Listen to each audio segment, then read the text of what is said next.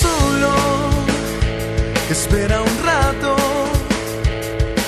hazme ese favor, no te marches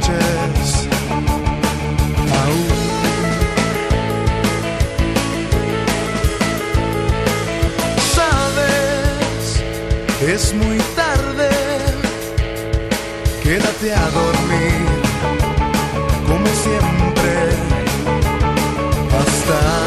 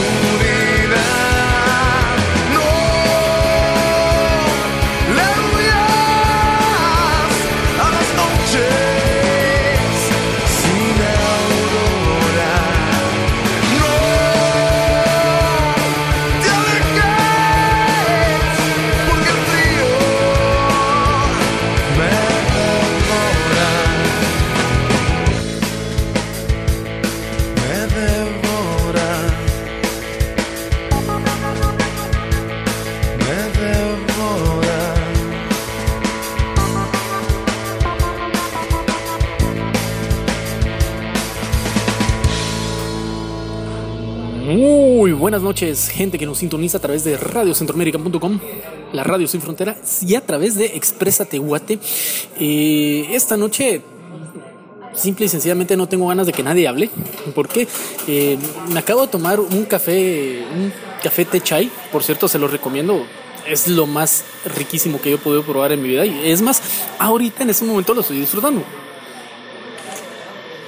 Yo ya no, yo no tomo tanta cerveza, prefiero tomar un té chai, eh, más que en todo por este clima, ya saben, frito, rico, riquísimo para, pues, para amenizar la- la- la- las fechas. Pero como ya sé que se van a cansar de mí y yo me voy a cansar tanto de hablar, les dejo a mi compañera, Betty Juárez, que por cierto, en esta ocasión no, no decidimos estar en la, en la cabina. Hoy como que nos dio pereza. Es más, Alex García Mencos no sabe que dónde estamos y no sabe que vamos a llegar. Me imagino que ahorita estará tocando estará tocando la puerta de, de, de la cabina y pues no hay nadie. Lo siento Alex, no hay nadie. Te perdiste y lástima por ti. Buenas noches a todas las personas que nos sintonizan a través de radiocentroamérica.com, la radio sin fronteras y de Expresa Tehuate. Como dice Ricardo, Alex va a estar tocando la puerta y ahí te vas a quedar porque no te vamos a abrir porque nos salimos otra vez de la cabina. Así es que ya nos gustó salirnos de la cabina, ¿no? Sí, por cierto, se me olvidó traerme mi carretita de, de atol, de atol. sí, mi carretita de hot dogs y, el, el atol, pero es que este, este, este té chai que me estoy disfrutando es uno de los mejores. Si yo les digo dónde es, me van a cobrar el, el anuncio, entonces mejor no se los digo. Simplemente cuando vayan a algún, algún lugar a, a disfrutarse un su té chai, vayan y disfrútenlo. Y bueno, en esta noche de jueves, siendo las 7 y algo de la noche, Sí, porque a esa hora regularmente empieza el programa, aunque nosotros a veces empezamos tarde, pues, pero ya saben ustedes que como somos, desgraciadamente lo impuntuales no se nos quita. En esta noche vamos a tener un invitado muy especial. Alguien que, pues, eh, en esta ocasión no es músico, pero sí es artista. No se para en un escenario frente a 25 mil personas, pero a través de. Pero a través de. A través de la pantalla y a través de un- una tarima, sí lo hace. Eh, vamos a regresar con, eh, con él. Primero vamos a escuchar este tema. ¿Qué se te antoja escuchar, Betty?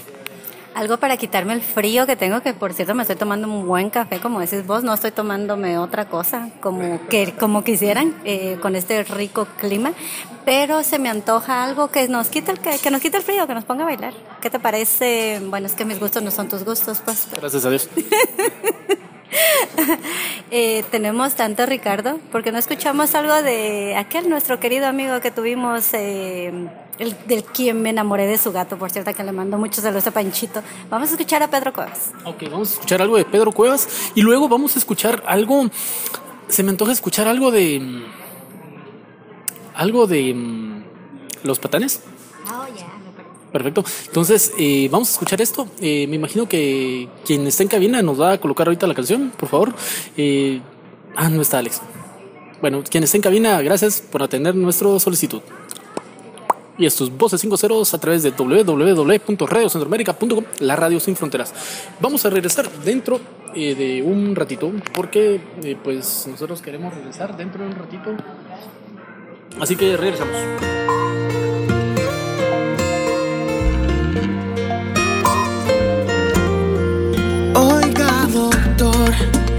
Qué me pasa. He llegado a casa con un gran vacío aquí en mi pecho y el dolor cada vez se agranda desde esa mañana que sin explicarlo me cambió por otro amor. Y yo quiero un poquitito de venganza. Yo le ruego por favor, oiga doctor, necesito una inyección contra el amor. Que me quite esta mirada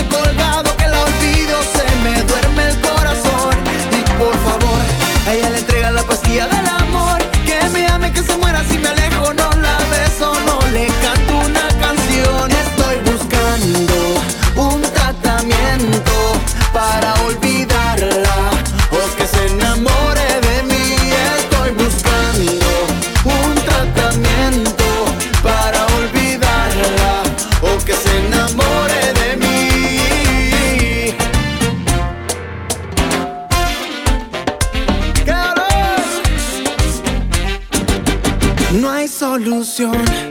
Ya traté de dejarla,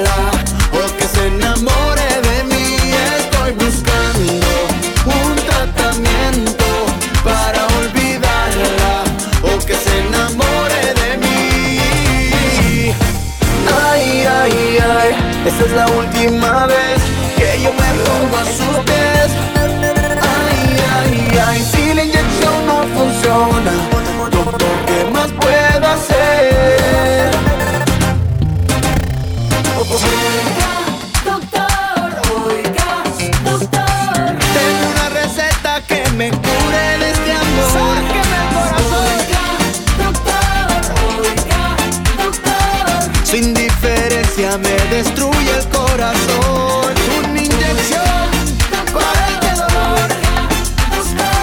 Para que ella sienta la ilusión que siento yo.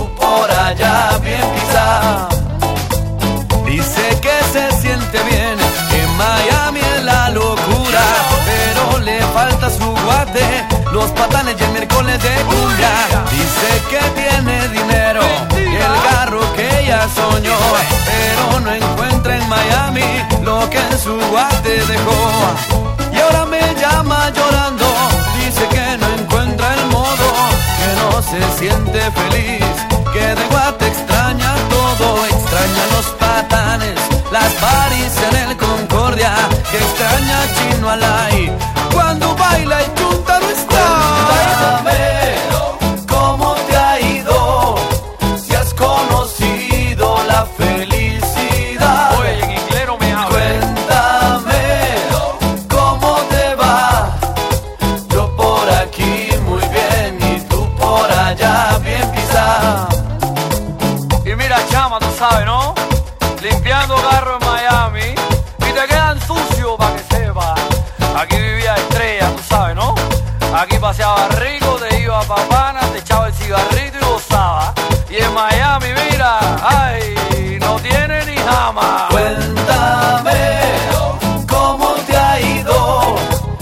Si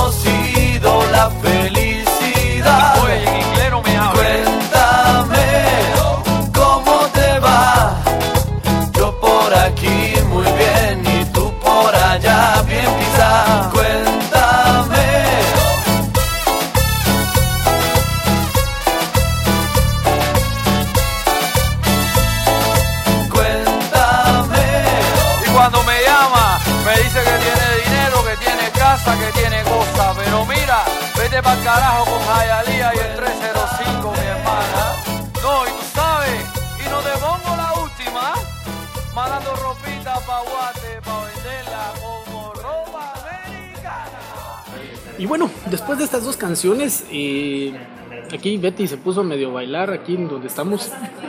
Creo que ya por eso se nos acabaron los tamales. Los tamales y los hot dogs. Ahora a vender a todo el delote porque ya, no hay ya no hay otra.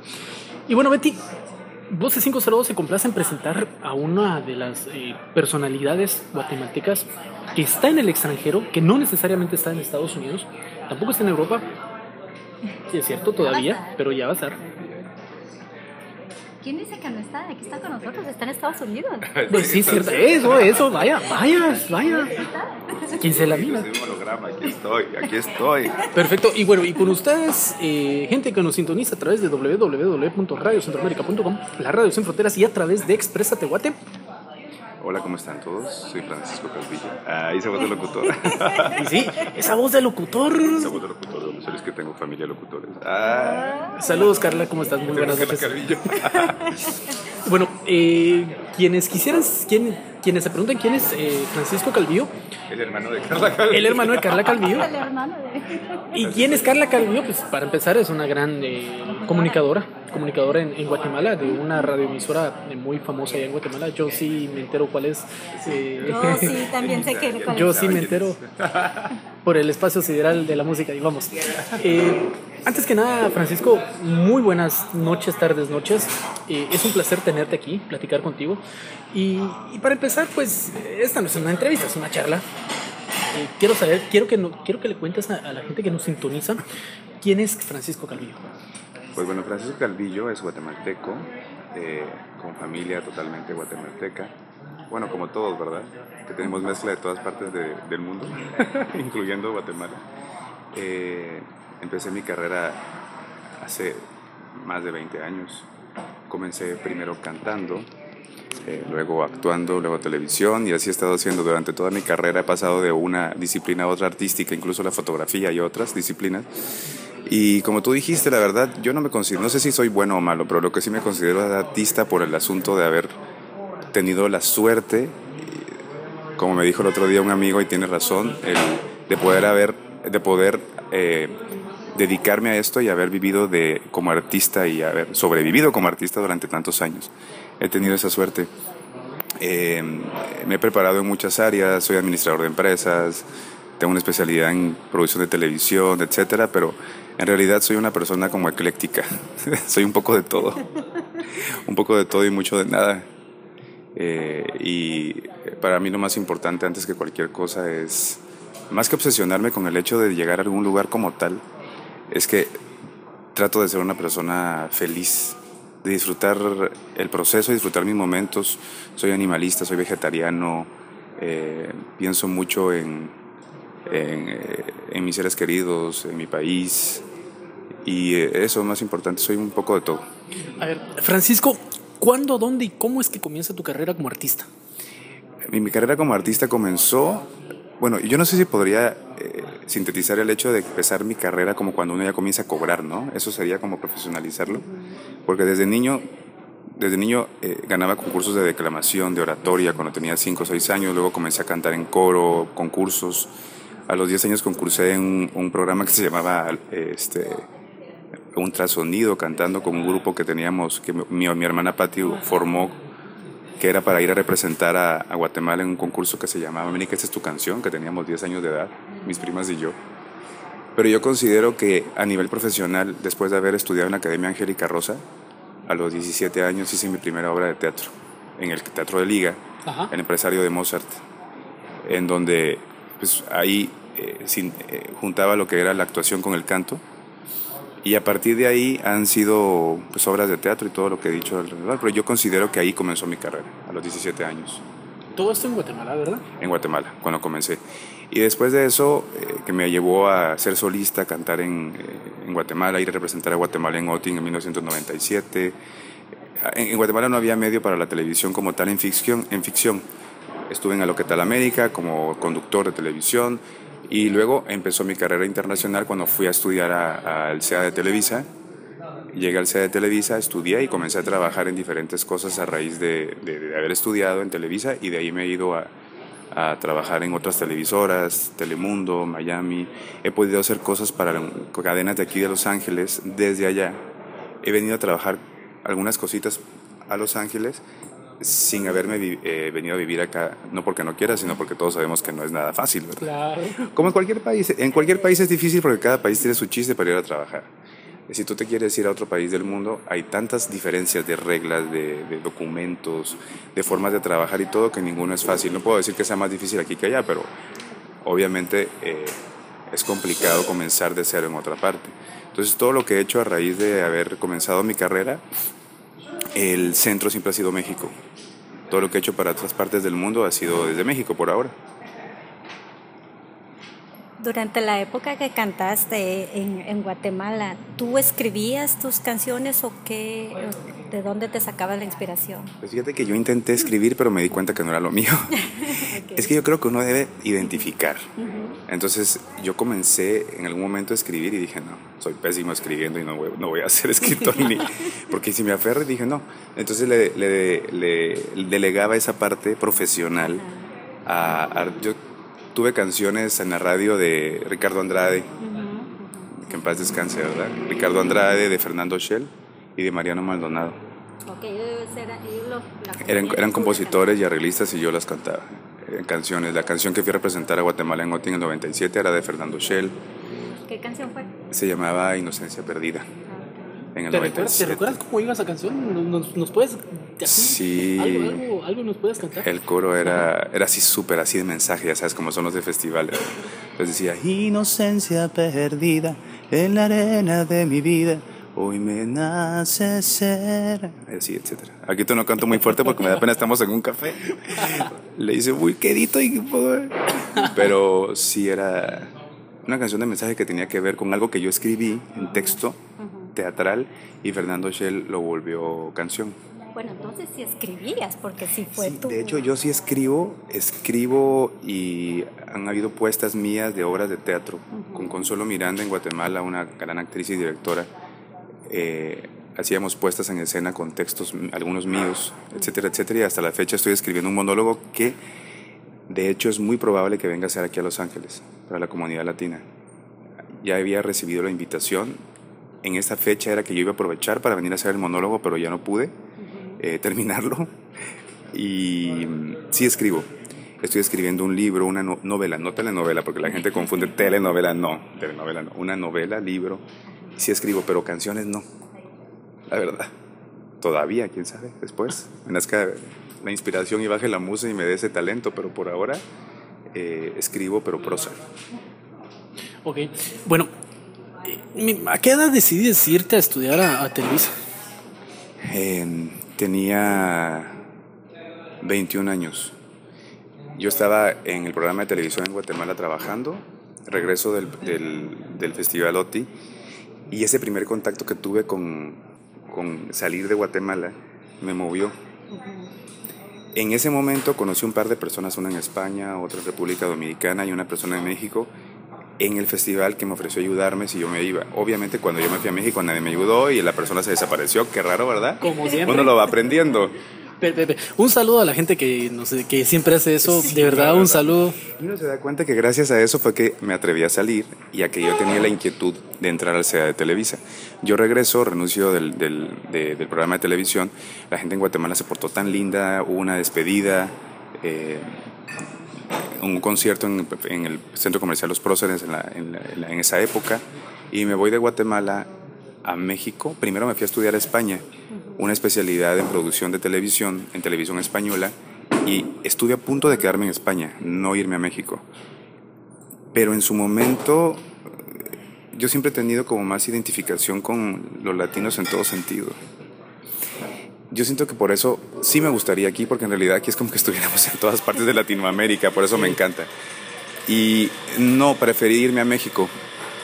Eh, a pesar de que yo tenía un pariente que en ese entonces estaba en España trabajando en, en- en cine, que es Roberto Díaz Gomar, que es mi tío, es mi primo de mis papás. Que, ¿Así? Sí, pero en su momento estaba muy joven y me dijo él, eh, yo estoy en Guatemala, quédate allá y si te quedas allá yo te voy conectando. Pero no, algo me dijo, no, no es para mí España. No sé qué hubiera sido de mí si me hubiera quedado, quién sabe. Pero me voy a México y ahí decido, afortunadamente, gracias a Dios, entro a estudiar al CEA de Televisa, que no es sencillo entrar. Y, y allá, allá comencé mi carrera. Ok. La etapa de Televisa nos la vas a contar después de este corte musical. ¿Alguna, alguna canción que quieras escuchar, por cierto, de, de algún artista guatemalteco? Ay, de Gaby Moreno. Ok. Como dicen en México, soy fans en lugar de fan. Nosotros aquí decimos somos flans. Ah, pues de Gaby. Pues fíjate que desafortunadamente no he tenido la oportunidad de escuchar muchas. Entonces, eh, obvia, la más obvia sería la de Arjona con ella, ¿no? Fuiste tú. Gaby Moreno y Ricardo Arjona y fuiste tú. Y Bueno, y para complacer a Francisco Calvillo y a varias eh, fans de Arjonas y algunas arjonianas que conozco, eh, disfrútense a Arjona y a Gaby Moreno.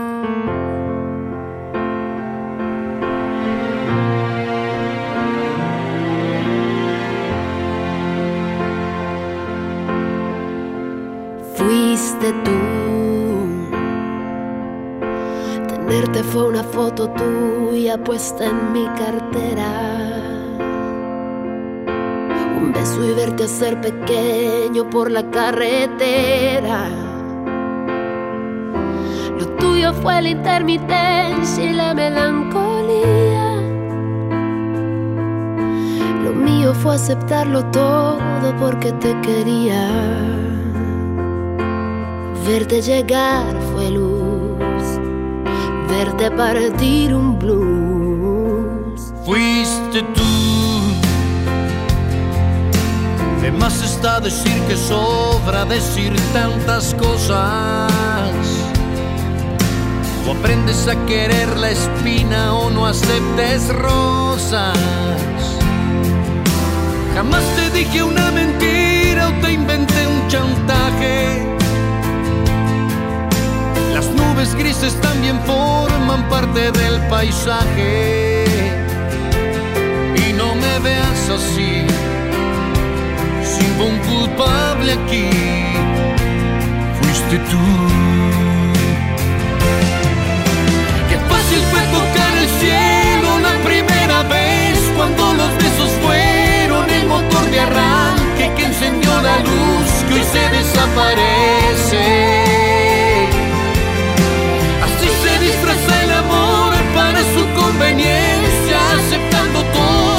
Sin hacer preguntas y dejando al tiempo la estocada muerte. Nada más que decir, solo queda insistir. Dilo. Fuiste tú. La luz del barrio sabe que estoy tan cansada.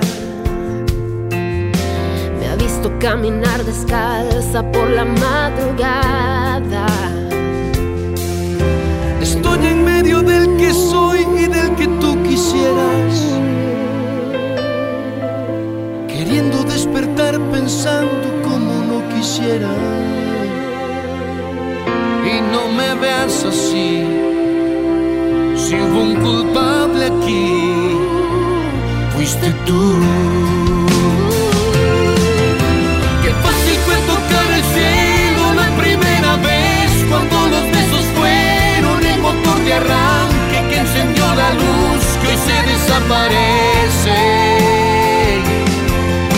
Así se disfraza el amor para su conveniencia, aceptando todo sin hacer preguntas y dejando al tiempo la estocada muerte.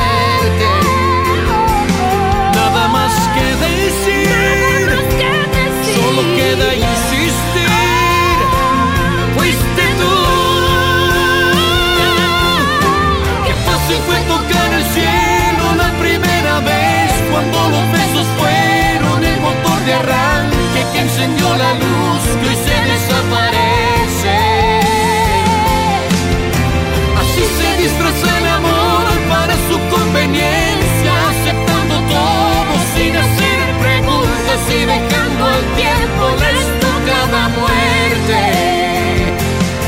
Nada más que decir, si quieres insistir,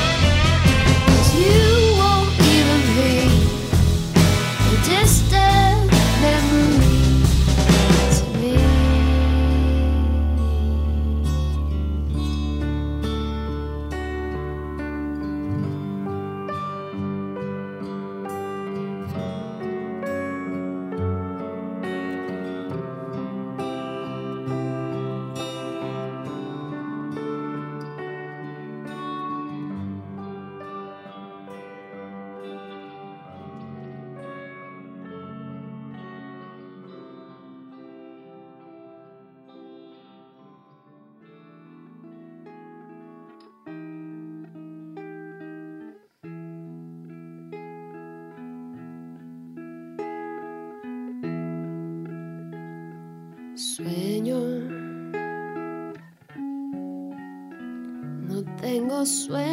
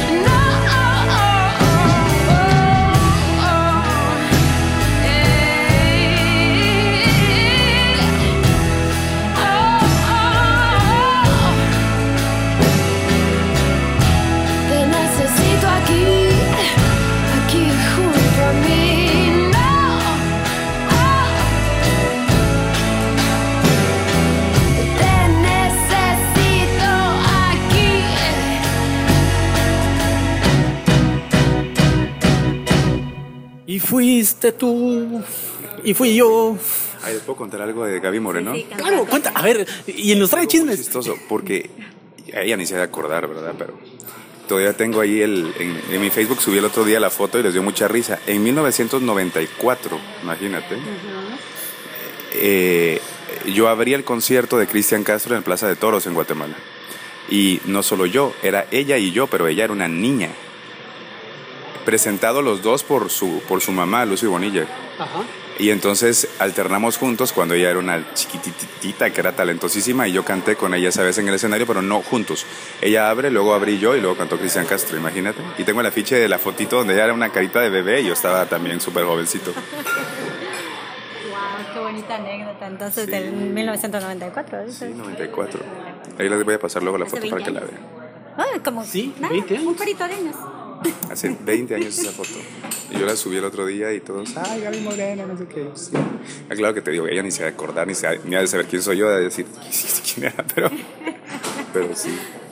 Bueno, bueno, y retomando el, el tema de, de la carrera de Francisco Calvillo, estábamos hablando acerca de, de cómo fue que decidiste pues, emigrar, salir de Guatemala, eh, estuviste en España, pero decidiste, no, mejor, mejor, mejor me voy a, a México y empiezas a estudiar en México. Ok, ¿Cómo fue llegar a México? ¿Qué representó para ti llegar a México? Em, inicialmente fue nada más emoción, como cuando te vas tan joven no te importa nada, entonces no es como que nada te da miedo. Bueno, hay gente que es muy miedosa, pero en particular me pasó todo lo contrario. Yo iba, no tenía problema y mientras más joven estás, tampoco te importa cómo aprender de la vida y pasar hambre o pasar cosas. Sobre todo porque eh, viniendo de un país en donde no hay mucha oportunidad a nivel artístico, por más que tu familia te apoye, tampoco es que te van a pagar todo para que estés afuera, ¿no? Es como, bueno, si te vas, vas con tu responsabilidad. Yo por, por lo menos terminé la carrera de la universidad en Amarro, entonces por lo menos estaban como ya, aquí está, tranquilo. Pero al principio fue mucha emoción, aprender, volverme hombre, volverme adulto. Toda la parte personal para mí fue crecimiento. Y fíjate que una desventaja que tenemos, creo yo, la gente de Guatemala a otras partes del mundo y que yo lo veía en compañeros latinoamericanos es que eh, somos un país tan lindo y todo, pero también muy naif. No estamos acostumbrados al enfrentamiento con las grandes urbes, con la competencia a nivel internacional. Entonces primero necesitamos aprender a volvernos más cabrones, dirían los mexicanos. Porque eh, lo que le gusta mucho a la gente de nosotros es que somos muy dulces, no somos groseros, somos muy educados, llegamos. Y así es, a mí me costó mucho trabajo al principio porque eh, un guatemalteco cuando va con un productor toca la puerta, yo tocaba la puerta y con permiso puedo pasar, el mexicano ya estaba adentro, el argentino, tengo un chiste muy un poco grosero, pero digo, el guatemalteco pide a ver si puede entrar, el mexicano ya está adentro, el argentino ya está sentado y el cubano ya está debajo de la mesa. y no es por mala onda, pero de verdad. Pero es cierto. Sí, cabrón. Y esto es cuando tú ya pasaste, ya se te fueron encima todos los demás. Y entonces esa desventaja competitiva que tenemos nos hace a veces que nos tardemos un poquito más porque este medio artístico es de relaciones públicas. El director de, contratación de Televisa, Eugenio Cobo, decía, miren, y así de seco, ¿no? Este, este, este medio es 90% eh, de relaciones públicas, 8% em, de suerte y 2% de talento. Punto. Porque el talento te ayuda para mantenerte, ¿no? Pero todo lo demás es un... Hay, gente que tiene muchísima suerte y que de la nada lo descubren sentado sin hacer nada, pero eso ocurre muy pocas veces. Tienes que moverte, darte a conocer y todo, y de repente surge. Pero al principio fue eso, como eh, volverme fuerte, competitivo, saber que no era nada más el talento, sino verme mejor físicamente, cosas que dentro de Guatemala ese tipo de competencias no existen, entonces no, no, no, no, necesitas porque el medio no está como muy desarrollado a nivel de que tengas que ser competitivo a ese nivel. Entonces lo primero fue eso. Y después, ya después de haber entrado a, a Televisa y todo, fue comenzar a aprender. Y todos estos años han sido de eso. Es increíble cómo eh, cualquier cosita que haces desde trabajar en una estrella de comercial al principio y luego llegar a pequeños papeles y luego comenzar a soltarte más mejores papeles te me ha hecho aprender para llegar a esos niveles un poco más importantes y hacerlo bien. ¿no? no eh, es, es, como perfeccionar con los años a, a, raíz de tus experiencias personales eh, y luego profesionalmente, ¿no? ¿Qué fue lo, perdón, qué fue lo más difícil que te tocó vivir en México? Que hubieras, que te, alguna vez, no sé si te hizo pensar qué estoy haciendo aquí o sigo en la lucha. Es que hasta la fecha, pues, uno le pasa cada rato. Mira, te juro que si hablas con extranjeros, ya estás colocado bien en un lugar y de repente te puede pasar algo y en cualquier momento dices, ay, ¿qué estoy, ¿por qué estoy artista? y ya subiste de nivel y lo vuelves a pensar. Pero eh, al principio, como que cosas fuertes yo creo que lo más fuerte en particular es extrañar a mi familia. Esos son los momentos más fuertes, de no vivir los momentos de mi familia, los buenos y los no tan buenos. Es como, yo siempre digo, cuando llego a Guatemala, váyanse conmigo ya a México, vámonos a donde estoy yo y ya estaría completo, no me importaría nada más. Y todo lo demás, pues, ¿qué te puedo decir? Los rechazos, eh, cuando estás audicionando, cuando te quitan papeles importantes, cuando va a ser tu lanzamiento muy fuerte y te lo quitan, te lo arrebatan, cuando una persona te engaña y te llegan estas ofertas, eh, que hay que decirlo, porque sí existen a nivel sexual, de que te quieren una cosa por otra y que tú no quieres y que tus, que tus valores y que te enfrentas con tus miedos. Los momentos en donde estás en donde estás bien y de repente tienes los momentos de vacas flacas y dices ay o sea pero yo creo que eso pasa en todos los medios. Lo que pasa es que en el medio artístico es como más obvio. Pero la gente igual tiene trabajos profesionales y los pierde, lo echan del trabajo, le quitan la indemnización, tienen familia y... eh, entonces, pero lo que pasa es que en nuestro medio se escucha más inseguro porque es como más etéreo todo. Cuando yo llegué, recién llegué, viví en un cuarto de azotea, de mañana con agua fría, comía un huevo crudo con un jugo de tomate y esa era mi comida, me iba a estudiar. Y yo le hacía creer a mi mamá que estaba súper bien, que no necesitaba nada y que me estaban pagando una beca Televisa. Pero también era por lo mismo, porque no, puede- no podías re- recargar en, en tu familia el hecho de, de ayúdenme cuando, o sea, digo, eh, a no ser que alguien de verdad tenga una familia de súper multimillonarios y que lo puedan ayudar y que les importa, aparte ni así, porque el medio artístico lo- los padres es muy raro que crean en eso como, ah, sí, vete y, y, te mantengo durante cinco años a ver si la pegas, ¿no? Pero creo que ha sido eso, el extrañar a mi familia son los momentos en los cuales yo ha sido como que que digo que tiene que valer la pena el, sacrificio. Yo, sí tengo dos preguntas y creo que son las, las, las más obvias.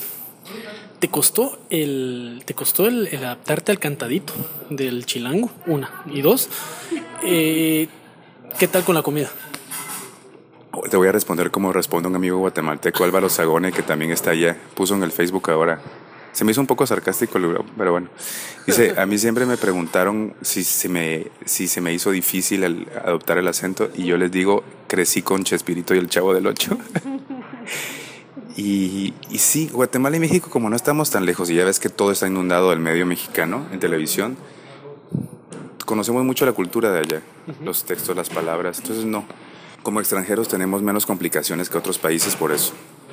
Estamos, crecimos con Chespirito, con Adela Noriega, con Talía, con... Entonces estamos muy cerca. Y la comida también. No nos, no nos encanta en Guatemala la comida mexicana, a pesar de que luego digamos que no, pero sí. ¿Y el picante? ¿Cómo le hiciste ahí con el Ah, eso sí, picante? al principio no podía y ahora lo extraño. Al principio no podía con el picante y ahora es así de... ¿Tienen picante? Sí. Se pega, ¿no? Necesito chile, güey. y sí. Necesito chile. Y ese sería así, ¿no? Ok. Aparte me gusta todo tipo de comida. Soy vegetariano ahora, pero a nivel de que no lo era y todo, no tengo ningún problema. Como hasta piedras. Piedra con chile. Si no tiene chile, no se lo come. Y bueno, eh, ¿cómo se, ha desarrollado tu carrera ya estando allá? O sea, los pasos más importantes que has tenido y que has logrado durante tu carrera en, México. La primera es aguantar. aguantar y quedarme. Fíjate que ha sido como cositas. eh, primero haber entrado al CEA de Televisa fue una. Alguna obra de teatro con Ofelia Medina, que era una figura, otra. Cada proyecto pequeño, más o menos, me ha acercado un poco más a, a ser reconocido. Y sin embargo, yo sí siento que todavía, obviamente, no estoy en el lugar que quiero. O sea, no estoy tan colocado como, y hay que decirlo eh, ya me conocen en los medios de comunicación. Ahorita hice un personaje en Los Miserables, en la, en la telenovela de Telemundo, y mi personaje sale al aire a partir del capítulo 88 y es un personaje muy bueno, en donde estoy con Gabriel Porras, con Eli Mujica, con todo, pero todo eso es como, eh, claro, algunos dicen, pero ¿por qué no tienen, te dan toda la telenovela? Y yo, ay, si, si estuvieran allá supieran que cuántos años lleva para que me den 25 capítulos muy buenos, bien pagados en, en Telemundo. Es decir, cada cosita, porque por ejemplo, en la marquería ahorita de Televisa hice seis capítulos nada más. Pero esos seis capítulos que eran con Alberto Estrella, Sabina Mucía, me colocaron en otro nivel para que me vieran en otra. Entonces, hay cosas que haces de un capítulo eh, y muy importante y otras que haces de 50 que no fueron tan, Ajá. tan vistos como en Rosa Diamante de Telemundo hice como más de 50 capítulos.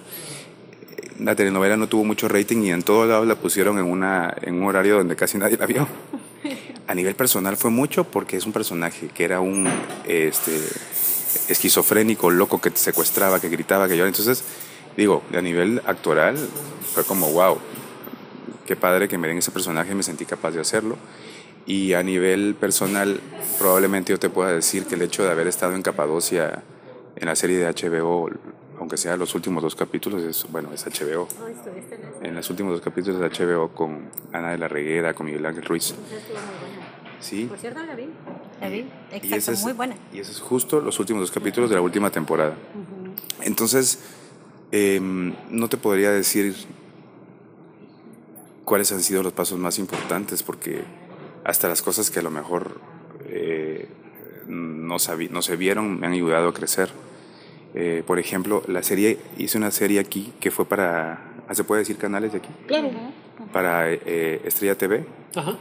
Eh, he estado haciendo programas, he estado haciendo algunas series con ellos de pocos capítulos unitarios en el Shaka y en la he venido como invitado a varios programas de aquí en la comunidad latina y en la serie de Jenny Rivera, en la de la, la- la historia de una diva, ¿cómo se llama? Ajá. Sí, sí, sí. sí.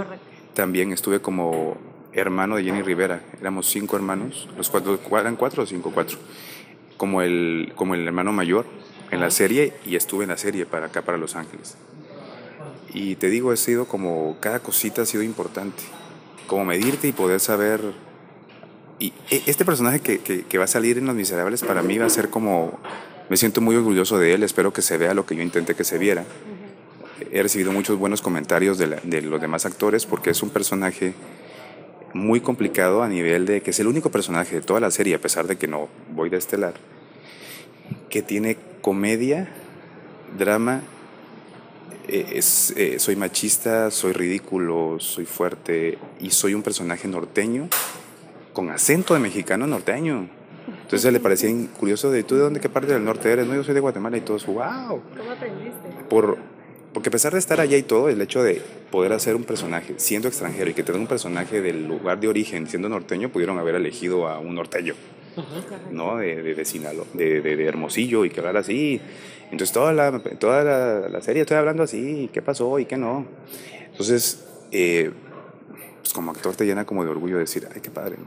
Ahora como estábamos platicando, que, que, a mí me encantaría venir a trabajar a Los Ángeles, obviamente. Ajá. Es el sueño de todo actor. Ca cada vez es menos difícil porque te vas dando cuenta de, de cómo los pasos que tienes que hacer para llegar, que ahora los latinos ya tienen más oportunidad que antes, varias cosas, pero eh, ahora que ya estoy con, con, la idea de querer probar, comienzo a, a, con amigos que me han dado tips que están aquí, a, a, probar qué tipo tienes, porque todo es de tipo en el lugar donde vas. Y me ha pasado ahora y digo, wow, bueno, primero perfeccionar el inglés antes de venir, porque no es solo que lo hables. Sí, sí. Uno, tienes, ¿no? Uno, uno eso. Y dos, ahora me doy cuenta que no solo perfeccionarlo, porque ahora que he estado aquí, sobre todo en este viaje, eh, eh, creen que soy árabe o armenio. Entonces, ayer una latina en, en una tienda, este, estaba hablando en inglés con una amiga y todo ahí, y de repente hablé en español y dice, ah, yo creí que eras árabe. Y yo, ah, no.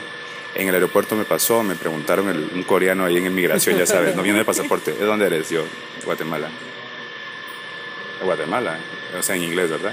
¿Y de dónde son tus padres? Yo, de Guatemala. Yo sí, de Guatemala. Y dice, ah, es que pareces árabe.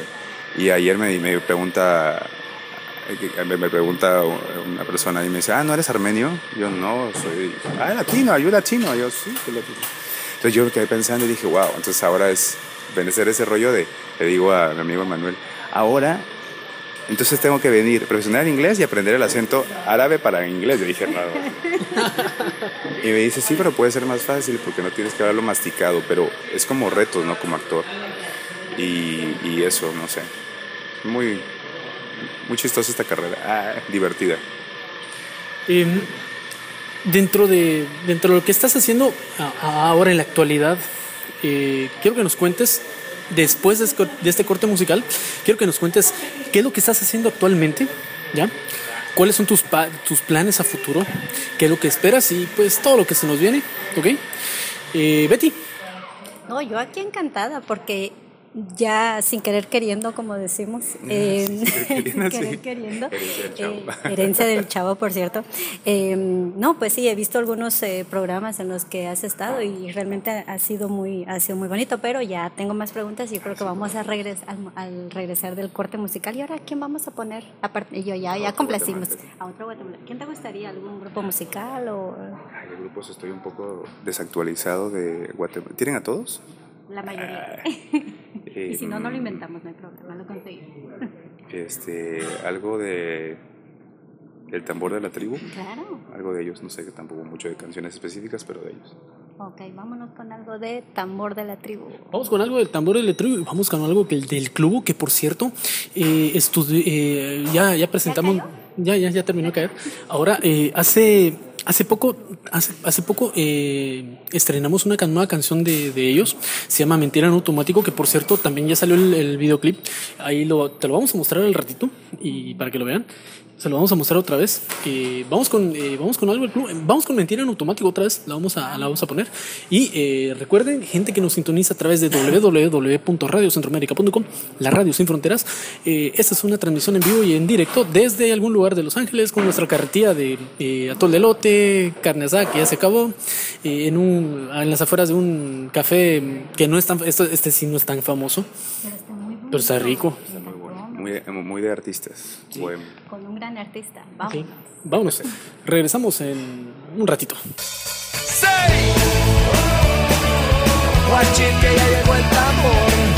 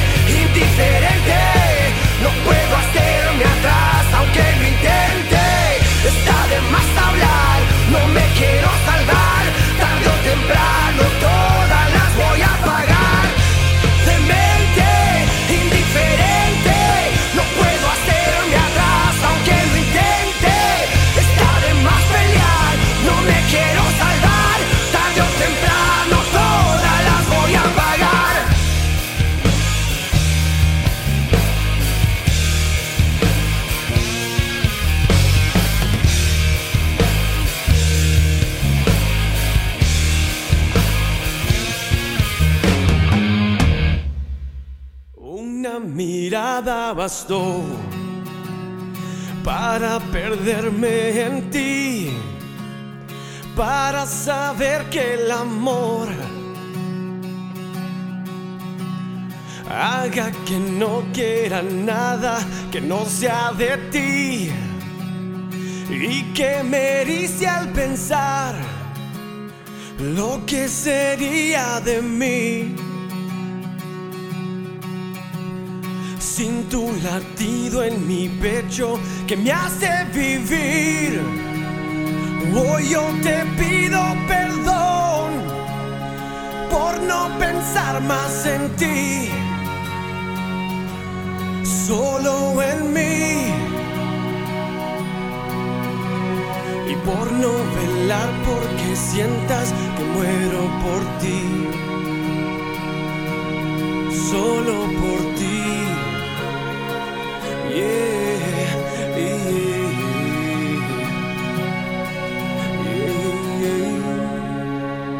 una advertencia bastó para prender todo en mí, para saber que el dolor acabaría conmigo si te pierdo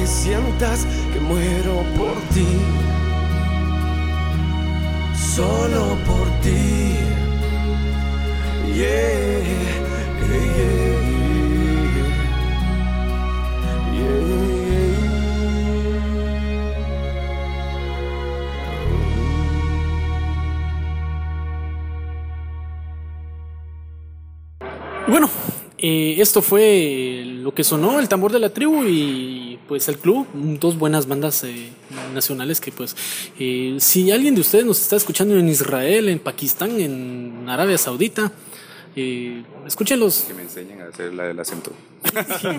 También envíenle un tutorial de, o si tienen, si tienen un tutorial, sí, es que hay, fíjate que, aunque no, aunque no lo creas, en YouTube encuentras tutorial hasta para ir al baño. No, sí te creo, porque yo uso todo el tiempo los tutoriales de todo, hasta de eso. El- Para el acento, antes de grabar lo que estaba haciendo, es acento de Hermosillo, Sinaloa, porque como cada lugar del norte es distinto, yo, ay, entonces antes de empezar yo, ah, sí, las palabras, y sí lo sé. Sí, funciona. No, y te quiero comentar, por cierto, eh, como dice Ricardo, tutoriales y donde nos estén escuchando. eh, sí, saludos a las personas que se, se desvelan al escucharnos, porque no sé ni qué hora es en Afganistán, en la China, en la India. Nos escuchan mucho en el lado de Europa también. Entonces, imagínate, por allá han de estar viendo algún algún programa donde tú has estado o alguna telenovela. Escuchando entonces- que quiere, quiero, quiero imitar y hacer personajes desde, desde su cultura, perdónenme. No, ellos felices porque un guatemalteco venga y se ponga a, a hacer, a seguir el tutorial que ellos con mucho gusto subieron. Sobre todo que dicen que tiene aspecto de talibán. De ta- sí, de un talibán. No, chicas, no es cierto. Por cierto, por ahí me contaron de que eh, llegaste a Guatemala hace poco. Bueno, hace poco, hace unos meses atrás. Eh, y dejaste impactadas a muchas personas. Ah, bueno, no sé, eso no sé. Ay, no sé si será cierto. Según, según leí, ojo, y eso, y eso sí, porque aquí nos informamos muy bien, chismes, como siempre. eh, dejaste, dejaste impactadas a muchas, a muchas, muchas fans. No sé, afortunadamente, todavía. Ah, este viejito todavía impacta. Pero algo que, algo que, que le, llamó, le llamó la atención a Betty, pero ella no, no te lo quiere decir, es tu condición física, cómo te has mantenido. Ah, gracias. Ay, pues mira, pues mira, la verdad, es- soy vegetariano. Y hago bastante ejercicio, tomo complementos. Eh, y además, no solo ser vegetariano tiene que ver con comer mal, porque puedes comer mal como vegetariano. Entonces, sí trato como de tener una dieta balanceada, hago ejercicio. De hecho, ahora, eh, como ya ves como actor, primero subes, yo entonces estaba así grande para lo de los miserables. Y ahora dije, no, me quiero ver como marcado hacia abajo. Curiosamente, eh, usé el programa de una guatemalteca, Rebeca Rubio, está en México, de hecho es mi vecina. ¿No, en serio? Sí, desde hace años ella dijo, no, quiero seguir viviendo en el... porque se siente acompañada a pesar de que no estamos todo el día juntos. Somos vecinos y ella ya está súper metida en Televisa Deportes, ves con lo de fitness y todo, está súper bien en México, es muy posicionada. Tiene un programa que se llama Rebeca 60, que está promocionado en todo México, que es de CrossFit, con ejercicios hechos por ella. Y es un programa de 60 días con nutrición, ejercicios y, y asesoramiento. Y gracias a su programa eh, estoy haciendo lo que quiero hacer ahora, bajando con la nutrición que me están dando ahí y gracias a Rebeca Rubio. Gracias, Rebeca Rubio. y entonces estoy- estoy haciendo el programa de ella, de ejercicios, justo ahora. No, pues sí, in- interesante. Y quiero comentarles, chicas, que sí está muy bien el muchacho, está muy, muy bien físicamente. Ah, ya a pesar de su edad, que no le vamos a preguntar, Ya pero van a está. pensar que estoy anciano. Y, y hablan- y hablando de edad y hablando de muchas cosas, a ver, ¿y se puede saber qué, qué, qué tal en el área del amor? Pues fíjate que siempre he sido muy bueno como novio. Ay, no, de verdad, soy bueno como novio. Este, las he consentido, he tenido eh, cuatro novias con las que he vivido. Eh, han sido, la primera fue mexicana, luego fue argentina, luego colombiana y esta última mexicana. Pero sí, soy, soy, soy muy bueno en el amor, he tenido suerte, no me puedo quejar. Fíjate que hay, hay personas, eh, eh, yo te puedo decir, no sé si es bueno o es malo, pero los momentos en los cuales me he desviado un poco de, yo nunca he sido de los que se va a toda costa por mi trabajo. Prefiero mi familia, mis amigos y, y mis parejas. Entonces, sí, o sea, nunca, eh, y yo estoy consciente que si hay gente eh, en, en el medio que yo conozco que se va más por el trabajo y llega más rápido. Yo he sido un poco disperso porque siempre le he dado más importancia a los seres humanos que a, a mi carrera y lo creo que lo seguiré haciendo. Pero el otro día leí un texto que me encantó, que creo que era de, de Buda, creo yo, o no sé si estoy mal, pero decía, si, seguramente lo han escuchado, si viajas solo llegarás más rápido, pero si viajas acompañado llegarás más lejos. Y eso soy yo.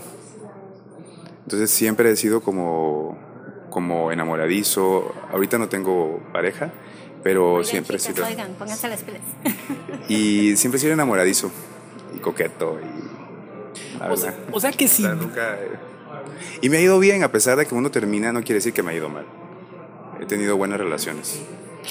Te, te iba a decir, o sea que si eh, más de alguna pues radio escucha de, de- de Radio Centroamérica y nos está escuchando ahorita, te encuentra en Facebook, te, te envía una solicitud, Bueno, no por Facebook, si no hago esas cosas yo. que bueno, porque no, yo tampoco.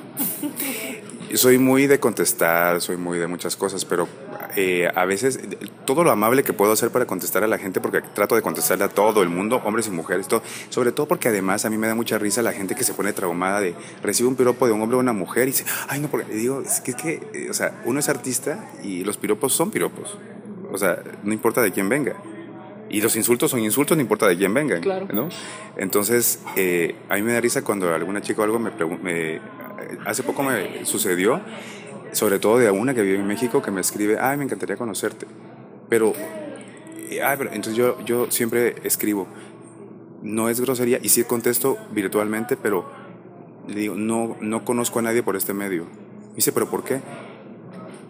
Porque mi tiempo lo tengo dedicado realmente a, otra vez, a mi gente, a mi trabajo, a mis perros y a mi familia y a las personas que conozco en vivo. Pero no, no sería de, de trasladarme para conocer a alguien.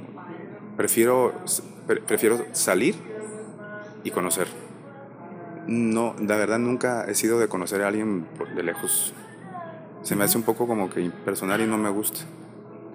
No, no. Así que eso de que sí me pueden agregar y ver y todo y platicar, pero no de, ay, sí, porque entonces te voy a ver. Eh, yo creo que no critico porque hay gente que prefiere no salir de su casa y hacer todo eso. yo prefiero conocer a alguien, ir a un bar, platicar, hacer conexión y ya. o sea, darme para conocer a alguien virtualmente sería muy difícil. O sea, señoritas, ya saben, si ustedes quieren agradar a Francisco Calvillo, lo único que tienen que hacer es stalkearlo. Lo único que tienen que hacer es ir a stalkearlo aparecerse así de repente en algún antro, en algún bar en la, calle. Eh, por ejemplo, si ustedes lo ven manejando pues, su carrito, va tranquilito, ustedes se le avientan al carro, se le avientan, se hacen como que, ay, me atropelló y cuando lo ven, no, te, por fin te conocí, amor de mi vida. Sí, pero es verdad porque me dicen, ay, a veces les parece grosero, pero es que es... Claro. ¿no? Y incluso hasta amigos o amigas, es decir, conoces gente en el Facebook y a veces aceptas por empatía, porque trabajas en lo mismo y todo. Y es, ay, vamos a tomar un café, pero te juro que no es grosería, sino que digo, pero es que no tengo tiempo, porque ahora cada vez más mi tiempo es solo y se lo dedico a la, a la gente que tengo cerca. Si a veces uno no ve a sus mejores amigos. Claro. Mi mejor amiga es Claudia Boyat, es una este, actriz cómica que no sé si conocen de ella. Creo alguna vez escuché. Que ella, eh, somos amigos desde hace 20, 22 años de Guatemala. Ella ahora, además de trabajar en México en cine, televisión y teatro, ha hecho campañas ya internacionales con Clive Owen, con Ashton Kutcher y con, este, con Patrick Dempsey. Y a veces, diciendo mejores amigos desde hace tanto, pasamos dos semanas sin hablarnos y digo, y te me voy a tomar la molestia de tomar un café con una desconocida que no tiene mejor amiga. Mejor me lo tomo con ella, ¿no? Claro. Entonces sí, pues no es grosería, ¿verdad? Pero eso lo pienso. Ni modo, chicas. Estabas diciendo que tienes perros. ¿Cuántos? Tengo cuatro perros, los cuatro eh, adoptados, no adoptados porque los saqué de la calle, los recogí de la calle. En su momento diferente cada uno. Eh, dos de ellos estaban muy enfermos, casi muriéndose, y los rescaté y los lo llevé al, doctor, a la clínica, a uno lo volvieron a operar ahorita del oído que, tenía que volverlo a operar. Y ahora lo que hago es que ahora sí tengo la política, ya no pasan por mi casa porque si no se quedan. Entonces ahora cuando veo un perro y me dicen, yo digo, ok, le consigo un lugar temporal y luego los coloco. De hecho, ahorita estaba viendo una que coloqué la semana pasada y ya está feliz en su casa, nueva.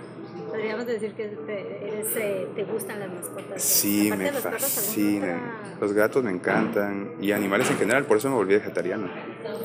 Pero sí, ahora trato de, de, de, ser, como dicen, animalista, pero de rescatista o algo, pero ya no, no tengo espacio para andar recogiendo tanto animal y que sea en mi casa.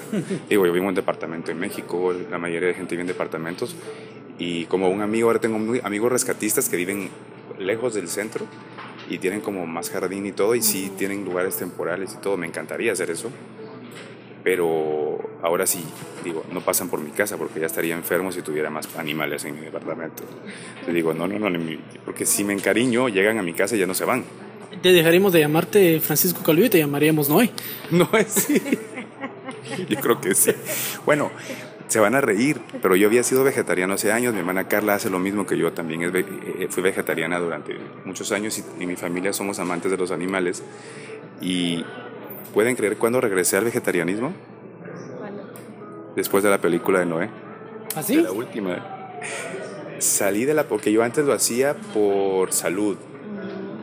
Fui vegetariano la primera vez cuando fui al African Safari en México que hice reportajes y vi y eso y dije vegetariano pero después de ver la película de Noé, lo que me provocó, que a mucha gente no le gustó la película, salí y dije, vegetariano. Yo creo que esa película la, la adaptó y la produjo un vegetariano. ¿Así? Es que no sé si les... eh, eh, porque todos los mensajes que eran eran de la gente eh, ofuscada por la carne y los pecados y que arrancaban pedazos de los animales vivos. Hay una cabra en la que le tiran hacia arriba y le quitan pedazos y, y- y el personaje de Noé en la, en la película hace referencia a una persona que puede vivir sin comer carne, que pueden comer semillas como macrobióticos y que sobreviven y el personaje de, que hace... ¿quién, es, ¿Quién hace de Noé? ¿Russell Crowe? Él hace siempre de todos los personajes de, históricos y bíblicos. Eh, hay una parte en donde le, dice a los hijos que no coman carne y, los hijos dicen, ¿por qué si todos comen? Y él dice, es que podemos sobrevivir sin carne y comen semillas, comida orgánica y están sanos. Y, el mensaje que lanzan, que yo digo, que, que, cabrones, es que el personaje villano y es el malo, eh, que es, eh, no sé cómo se llama el personaje bíblico, eh, que es un poco fantasioso, ¿no? Porque no, no- yo creo que no está tan apegado a la, a al libro de la Biblia, pero es carnívoro y, y pervierte al hijo diciéndole que coma carne. Y cuando está dentro del ar- el arca mata a un animal para comérselo. Y Noé eh, le dice a ellos que no es necesario matar para sobrevivir, que no tienen que comer carne, que eso es un cliché desde la historia. Entonces yo, yo, eh, eh, yo, yo busqué eh, en, la, en la Biblia y todo algunos pasajes de eso, y sí habla un poco. Lo que pasa es que uno se queda solo con, después de haber estudiado la Biblia, de venir colegio religioso, uno no se acuerda de todo. Y que yo también busqué a raíz de eso, porque mucha gente que criticó lo de la parte de los, de los gigantes, que hay una parte en donde se ven como más robots gigantes ángeles, así como que les salen rayos por los ojos, pero sí habla de unos gigantes y habla la historia de haber encontrado como gigantes que creen que son los gigantes de la Biblia. Y a raíz de esa película salí y dije vegetariano otra vez. Y nadie me creía. Y puse en el Facebook para comprometerme, vegetariano. Ya ahora, después de haber regresado de la película, no creo que tiene como un año, ¿no? Eh, ya ahorita ya.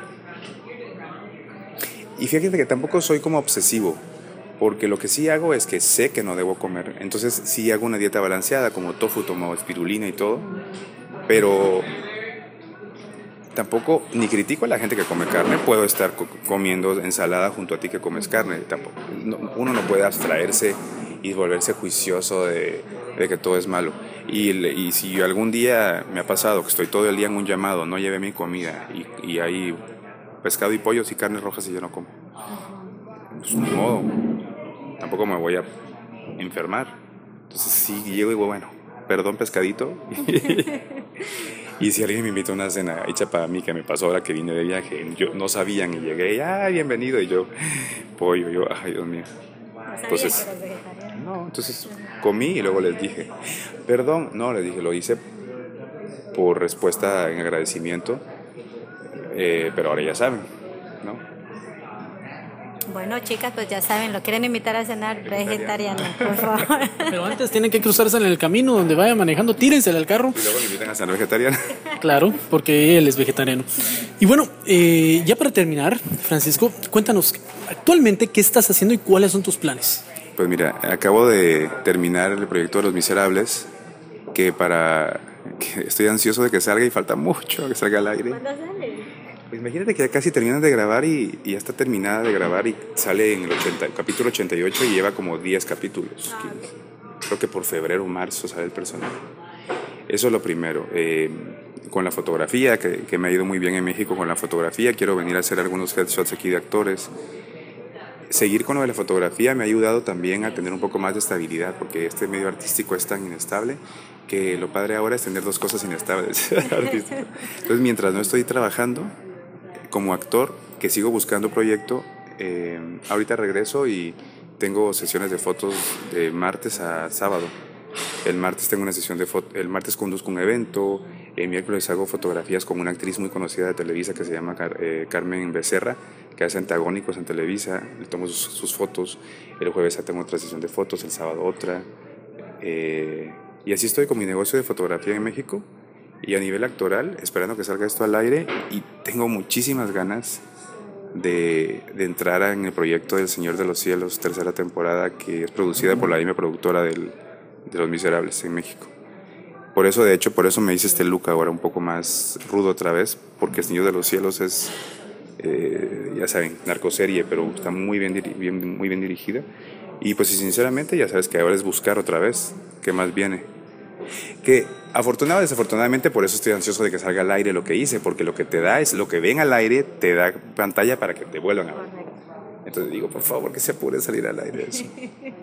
Y aquí que te digo, eh, tengo pláticas en venir a hacer un monólogo acá para la comunidad latina, de venir eh, a eso y a tener una exposición con mis fotografías también acá. La parte fotográfica no comercial, sino la artística, ¿no? Ver, Francisco, y para las personas que nos están escuchando, que igual que tú, guatemalteco, o en el país donde estén, ¿qué les puedes eh, aconsejar para, porque Como guatemaltecos. como guatemaltecos para salir adelante? Pues primero mucha paciencia. Tenemos que, esto a mí me gustaría que alguna vez hicieran conciencia de los guatemaltecos que sí es más difícil para nosotros. Como centroamericanos estamos más lejos del- de, las grandes ciudades y las grandes oportunidades. Una persona que nace en Estados Unidos o latino en Estados Unidos muchas veces no aprecia el hecho de tener ya el medio, de tener los papeles, de no tener que estar viendo cómo moverse a Estados Unidos para poder trabajar. Eh, eh, y, a- y también ir a México y todo. Es que eh, yo creo que sí hace falta que como guatemaltecos, desafortunadamente, uno, que nos preparemos como artistas y dos, que salgamos fuera de Guatemala para tener ese contacto, porque los otros países tienen esa ventaja de tener tanta información a nivel comercial y artística que no tienen que salir de su país para nutrirse. Y nosotros, eh, pues es que es diferente saltar de primero Guatemala, luego venir a México, luego ir y luego llegar a Los Ángeles para tener la experiencia que necesitamos. Es atreverse. Y no, no necesariamente salir y quedarse fuera, es como tener esa comunicación con el exterior que, como dijo Ricardo Arjona en una entrevista, o de una pregunta que yo le hice una vez. Yo una vez en una entrevista, en una conferencia de prensa en Guatemala, le dije, antes de que ayudara a Gaby Moreno, fíjate, eh, yo levanto la mano, entonces dice, la, la última pregunta, yo, yo estaba de reportero para, el- para un programa de Centroamérica TV, y, y digo, ok, eh, Ricardo, vengo de, de can- canal de Guatemala, no sé qué, y dice, ah, este, ah, guatemalteco, qué bien. Quiero preguntarte, y si, lo- y si no me creen, eh, ahí está la, en YouTube está lo, que- lo que le pregunté. Eh, quiero preguntarte, porque muchos guatemaltecos se preguntan por qué Ricardo Arjona no ayuda a otros artistas de Guatemala como los cubanos que ha- hacen que sus compañeros cubanos abran conciertos y por eso se han hecho famosos en México, los colombianos, todo. ¿Por qué Ricardo Arjona no ayuda a la gente de su país, a algún artista? Y primero se me respondió muy, muy- pues, dijo, discúlpame hermano, pero así yo dije ahorita, y, y aparte yo creo que la, la representante y la de Universal se arrepintió de pasarme el micrófono, ¿verdad? Como siempre. Sí, ha de haber dicho, se me quedaron viendo así de...